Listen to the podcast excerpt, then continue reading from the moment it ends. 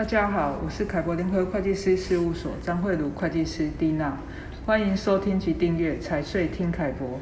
凯博最近申请所得税法第二十五条第一项规定，外国技术服务费有效税率由二十 percent 降低至三 percent，所以我们今天就请凯博联合会计师事务所 Robert 钟志国经理来分享申请流程。Robert 你好，呃，蒂娜你好，各位听众大家好。嗨，Robert，可否简单介绍一下相关背景？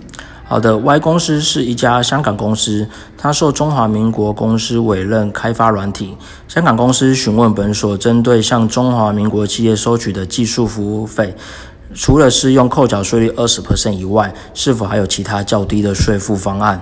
那本所依交易模式及合约内容评估，建议他申请所得税法第二十五条第一项规定，按他按中按在中华民国境内的营业收入的十五 percent 为中华民国境内的盈利事业所得额。那申请人是否有限制或特殊规定呢？呃，有的。他的申请资格，第一个是在中华民国从事呃经营国际运输或承包营建工程，或提供技术服务，或出租机器设备。第二个是成本费用分摊计算困难者。那但需要注意的是，下列申请人呃不适用申请。第一个是申请呃第一个是执行业务者或事务所者。第二个是大陆地区的法人事业机构或团体。第三个是低税负国家的公司。那申请人在中华民国境内有分支机构或营业代理人的话，是否也可以申请？呃，外商外商境内外如果有固定营业场所经营者，也可以申请。但是签订的合约书如果涉及到印花税部分，应该依印花税法规定来办理。第二个是立约双方如为关系人，如有以不合营业常规的安排规避或减少纳税义务者，那稽征机关可能会办理调整。那合约期间是不是有什么要注意的呢？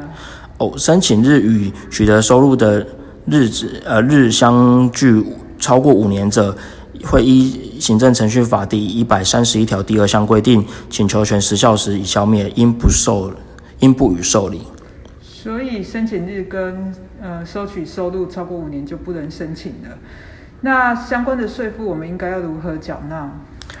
呃，其实它分成呃四个形态。那第一个是呃境内有分支机构的话，那它的缴纳方式就是先暂缴税款后再办理结算申报。那第二个是呃境内未设有分支机构而有营业代理人，那它的缴纳方式就是由该营业代理人来负责扣缴。那第三个是在境内未设分支机构而有营业代理人，但该营业代理人未依未依约定不经收取价款，那他的缴纳方式就是由营业代理人负责报缴，或者经主管机关呃核准由给付人来扣缴。那第四个就是在境内无固定营业场所及营业代理人，那他的缴纳方式就是呃由给付人在给付时扣缴。那么，嗯，在合约的内容上，是不是有什么需要特别注意的？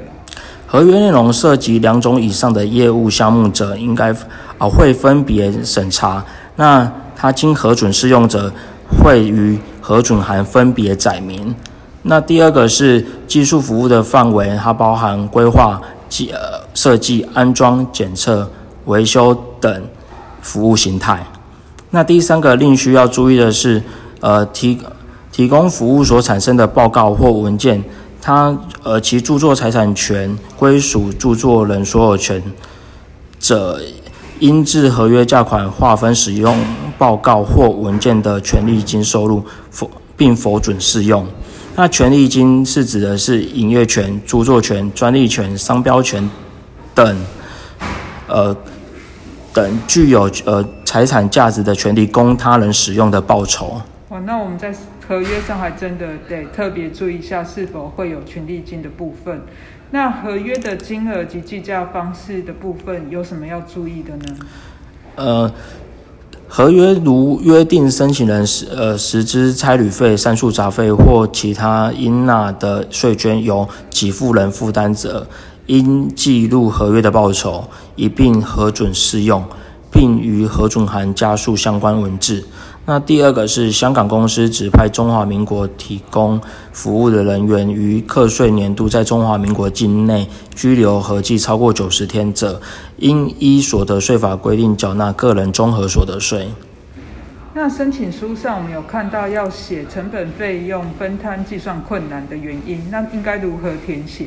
呃，一般会填写，例如就是呃依实际状况派遣专业人士来台提供各项技术安装咨询服务，无法区分个案执行时间，故成本会分摊计算困难。